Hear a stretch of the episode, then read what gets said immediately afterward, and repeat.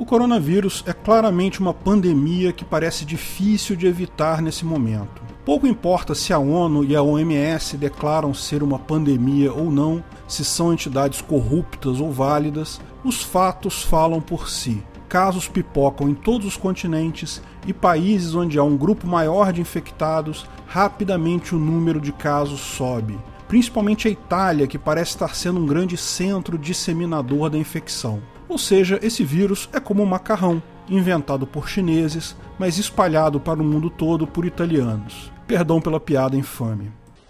Antes de continuarmos o vídeo, aproveite para curtir e se inscrever na página. Clique no sininho para ser avisado de novos vídeos. Como tratar uma pandemia no Ancapistão?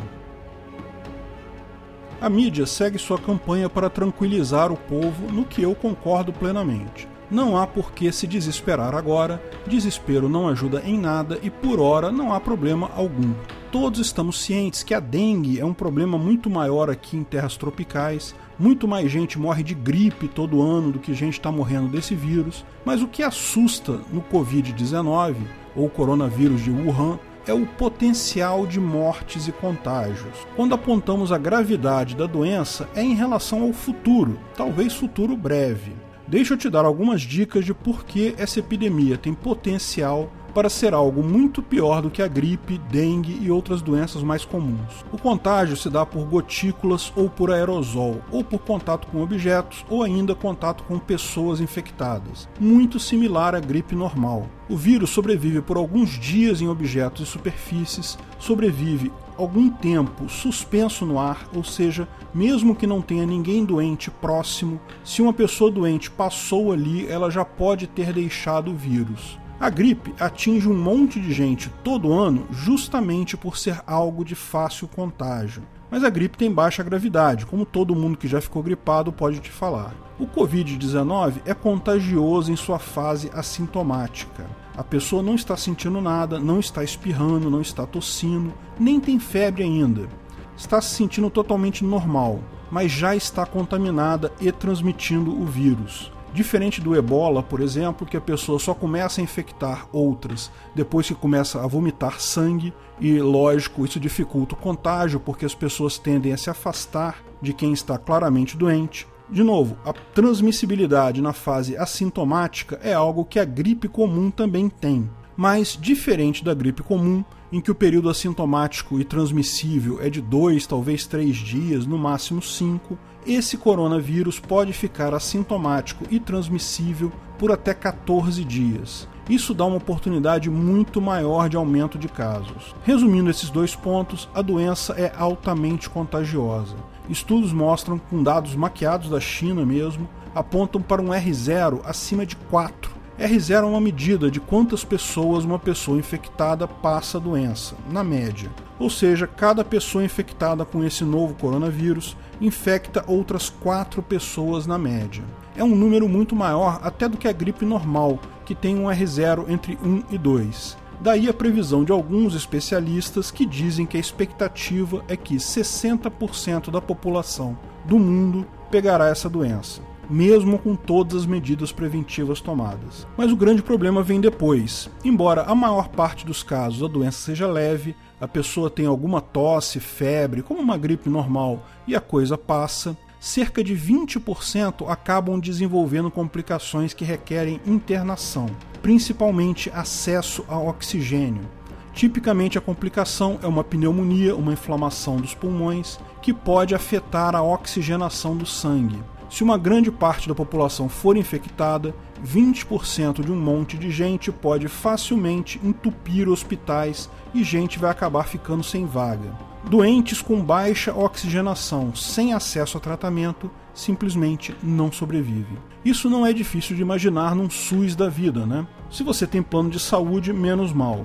Os maiores afetados por essa versão grave da doença são pessoas idosas ou com doenças pré-existentes, fumantes, pessoas com asma, enfim, quem já tem problemas no pulmão. Mas lógico, isso não quer dizer que jovens estão totalmente isentos de risco. Apenas a chance de problemas é bem menor.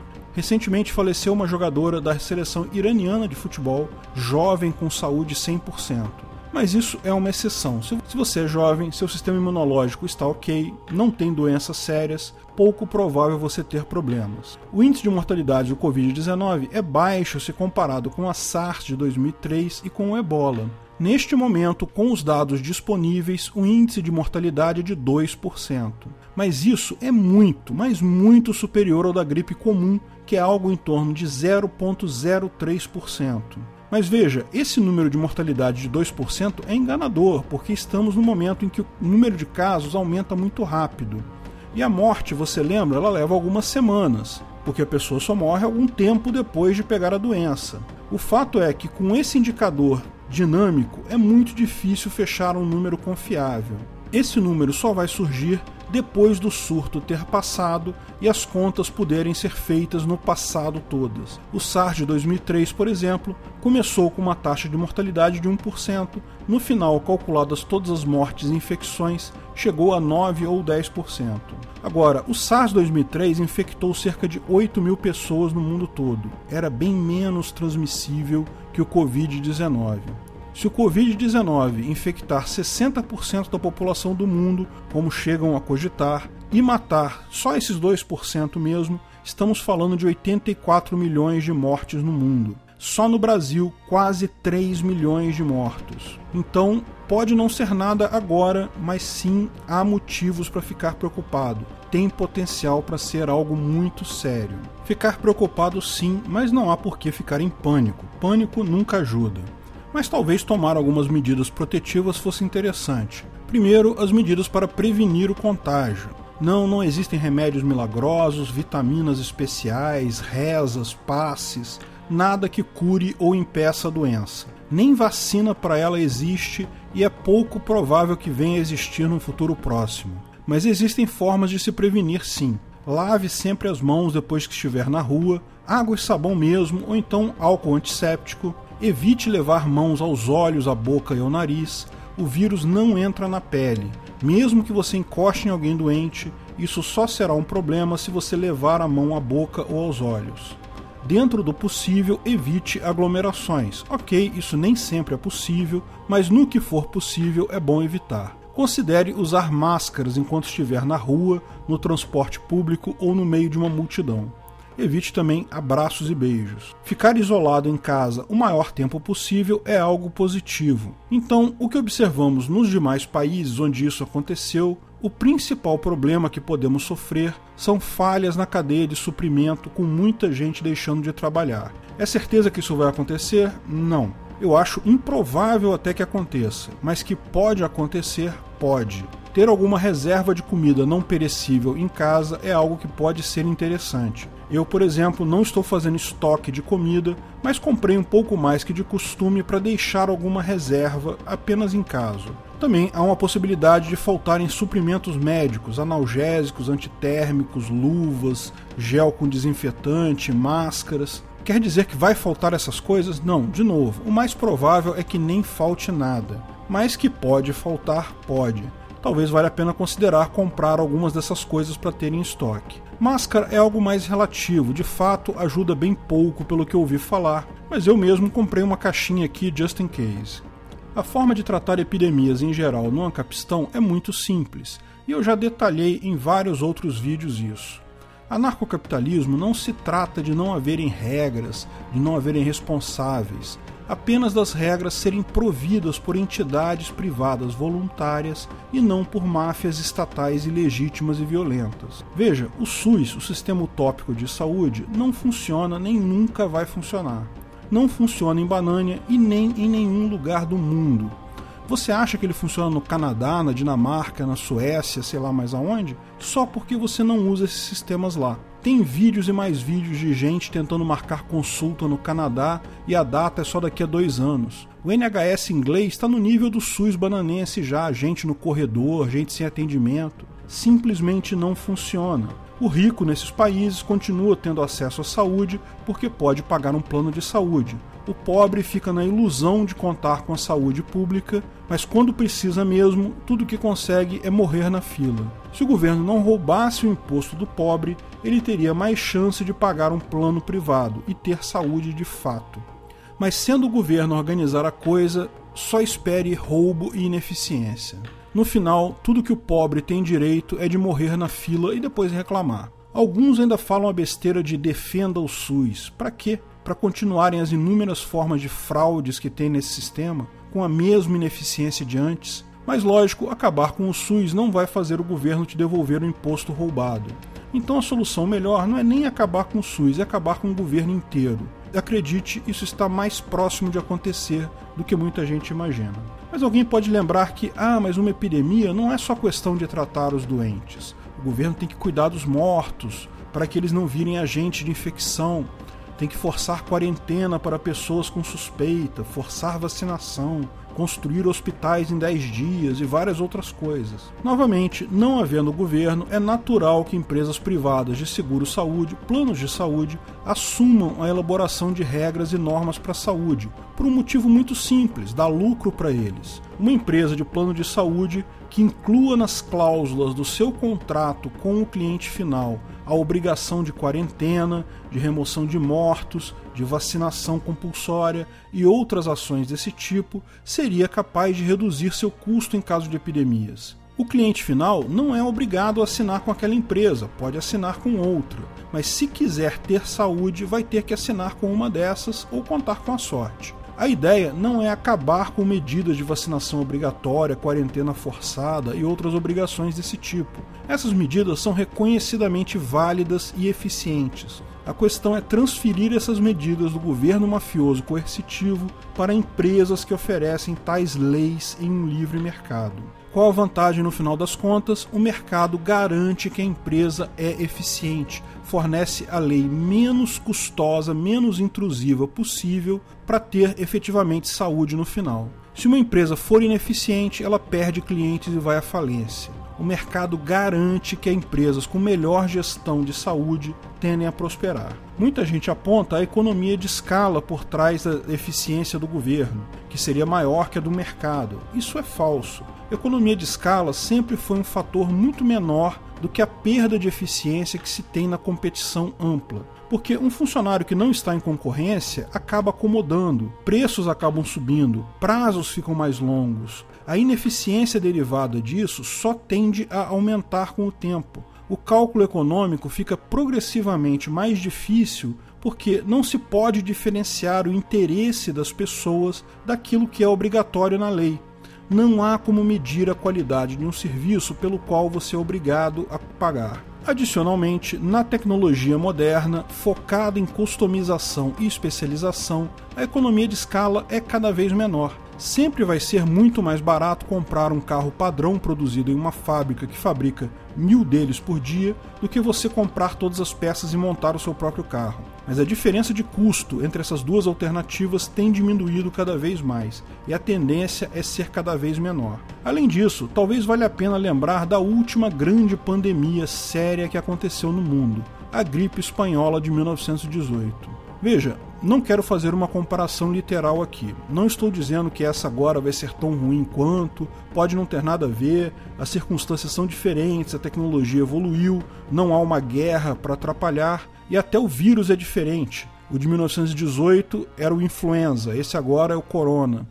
Então não tome essa comparação como literal, mas podemos tirar algumas informações interessantes. Para quem não sabe o que foi a gripe espanhola, há exatos 102 anos atrás, o mundo era varrido por um vírus mortal. De forma similar a esse atual, o vírus se espalhava muito rápido, e mesmo com a mortalidade estimada em 3%, matou muita gente. Estimativas apontam que entre 20 e 50 milhões de pessoas morreram na chamada gripe espanhola de 1918. Na verdade, ela começou no início de 1918, seu ciclo mais grave foi durante esse ano, até o início de 1919, e matou gente até 1920. Se existir ainda alguém vivo dessa época, mais de um século atrás, devem ser poucas pessoas eram crianças na época. Provavelmente não temos testemunhas factuais do ocorrido. Felizmente, há um século atrás já tínhamos uma sociedade com disseminação de informação consistente. Ainda não vivíamos a sociedade de informação livre e descentralizada que vivemos hoje, mas existe informação abundante sobre o ocorrido. Ninguém sabe direito onde começou, porque os casos começaram a surgir em vários lugares do mundo ao mesmo tempo. A questão toda é que na época estava acontecendo uma guerra do mundo, a Primeira Grande Guerra. Com isso, todos os meios de comunicação davam apenas notícias da guerra, ninguém falava da doença que estava acontecendo ao mesmo tempo. E que no final, diga-se de passagem, matou muito mais do que a guerra. Ninguém dava notícia da doença no mundo todo, menos na Espanha, que ficou neutra na Primeira Guerra. Lá, as notícias da infecção saíam sempre nos jornais e as pessoas de lá acabaram levando a informação para o resto do mundo. Assim, todo mundo sabia que a doença não tinha começado na Espanha, mas todo mundo tinha informações sobre ela só vindas da Espanha. Rapidamente ganhou o nome de gripe espanhola. No Covid-19, sabemos que começou na cidade de Wuhan, na China embora as circunstâncias em si ainda sejam nebulosas, mas sua contenção claramente foi atrapalhada pelo governo justamente no momento que poderia ter sido contida. Quando o médico Li Wenliang espalhou a notícia da infecção avisando pessoas próximas a eles, o governo, ao invés de agir como uma empresa de saúde faria, tentando resolver o problema, antes disso tentou silenciar o cara, negar que houvesse qualquer problema a incompetência mafiosa de governos é a culpada por deixar esse momento crucial passar. Podem construir 300 hospitais novos depois disso. Nada ajuda tanto quanto teriam ajudado simplesmente deixar fluir a mensagem do Dr. Li Wenliang. Diga-se de passagem, mensagem civil, privada, voluntária, espontânea. Fato é, se o governo da China foi o grande culpado pelo espalhamento da Covid-19, os governos americanos e de vários países europeus, então em guerra, foram os responsáveis diretos pelo espalhamento da gripe espanhola no século passado. Lembra, como falei, que jornais não tocavam no assunto, só os espanhóis? Pois é, pessoas poderiam ter se cuidado, evitado a doença, se simplesmente soubessem da sua existência. Mas as máfias estavam em guerra, não queriam dizer que tinha uma epidemia ou então a máfia rival e achar que era um símbolo de fraqueza. No final, todas as máfias estavam doentes. Ficaram mais doentes ainda por interferir na sociedade civil, impedindo que elas próprias divulgassem informações. Simplesmente haver informação sobre isso poderia ter evitado muita coisa. Mas a gripe espanhola teve uma outra característica que, tomara, não vejamos acontecer com o Covid-19. Foram várias levas de infecção. A gripe espanhola foi causada pelo vírus influenza, que é diferente do vírus corona, mas ambos são vírus de RNA que sofrem mutação com certa facilidade. A primeira leva da gripe espanhola, que foi no início de 1918, só pegava pessoas mais velhas e com saúde debilitada. A segunda onda foi muito pior, justamente porque pegava principalmente pessoas jovens. Houve uma terceira onda ainda que se espalhou nas comemorações do fim da guerra, mas já com menor letalidade. A guerra, portanto, foi um fator fundamental para espalhar a doença. Primeiro, por esconder os dados da população, mas também por promover movimentação de tropas de um lado para o outro. Veja, avião tinha sido recém-inventado. Viagem entre Europa e Brasil naquela época era questão de meses via navio. As pessoas não viajavam com tanta frequência quanto hoje. Tivesse acontecido isso numa época de paz, poucas pessoas estariam viajando entre Europa, América e entre os países do mundo como um todo, talvez a infecção fosse menor mas a movimentação de tropas para a guerra cuidou de espalhar a doença pelo mundo todo. No final das contas, tanto no Covid-19 quanto na gripe espanhola, o que vemos é o governo atrapalhando iniciativas que teriam potencial de conter o vírus, como jornais noticiando isso, ou o médico de Wuhan avisando todo mundo, e adotando medidas sem sentido e sem eficácia, como quarentena de cidades inteiras. Quarentena em um navio, em um prédio, é possível. Numa cidade inteira é ilusão. As pessoas mais doentes são as que têm mais incentivo para fugir e vão fugir porque é impossível de fato impedir isso em uma cidade grande. Pior, em 1918, o governo americano, já sabendo da epidemia e com todos os seus centros de treinamento de recrutas fechados, porque estava todo mundo doente nesses centros, continuava a fazer recrutamento e mandar jovens para esses centros de treinamento. Eles não tinham como aprender nada, porque os campos não estavam funcionando. Eles só iam lá para ficarem doentes. Por que faziam isso? Para não darem a entender ao inimigo que estavam com problemas devido à epidemia, manter as aparências. As principais vacinas e tratamentos da época também foram criados por empresas privadas, mas isso não quer dizer muito. Vacinas feitas às pressas não funcionaram. O fato é que pouca coisa pôde ser feito além de cuidar dos doentes até que melhorassem ou morressem O vírus, como acontece com a gripe todos os anos, só parou quando realmente passou a onda da epidemia. Depois disso veio outra onda, e depois outra. Foram três grandes ondas de infecção da gripe espanhola. Torcer para que não tenhamos isso na Covid-19. Mais que isso, a cidade de Filadélfia, na Pensilvânia, nos Estados Unidos, foi particularmente muito afetada em 1918. Primeiro por terem vários quartéis lá e ainda por terem patrocinado uma parada comemorativa no auge da infecção. Sabe, tipo um carnaval na hora certinha para espalhar o vírus, tipo que tivemos esse ano aqui em 2020. Como resultado, muita gente na Filadélfia pegou a doença. Jornais da época relatam que o governo da Filadélfia simplesmente deixou de funcionar por vários meses, devido à grande maioria dos funcionários e políticos estarem doentes. Sabe o que aconteceu? O povo se organizou nas igrejas e implantou todas as medidas necessárias: recolhimento de corpos, valas coletivas, quarentena de navios e hotéis, atendimento básico aos clientes tudo feito pelas associações religiosas e hospitais da região que tomaram o controle quando o governo simplesmente desapareceu. Todo mundo sabe o que precisa ser feito. Não é preciso um parasita mafioso ameaçar você com uma arma se você sabe o que precisa ser feito. Basta se reunir, conversar e planejar. No final das contas, o problema das pandemias e o Campistão é totalmente outro. Certamente a sociedade livre tem meios de se organizar espontaneamente para esse tipo de coisa e para coisas ainda muito piores. A questão que deveriam perguntar é: sem governos para fazer merda e espalhar infecções por aí, em nome de manter as aparências, manter a economia funcionando, será que sequer haveria epidemias e pandemias no Capistão? Vamos descobrir nos próximos 20 ou 30 anos. Obrigado por assistir nosso vídeo. Comente abaixo se tiver dúvidas ou sugestões de novos temas.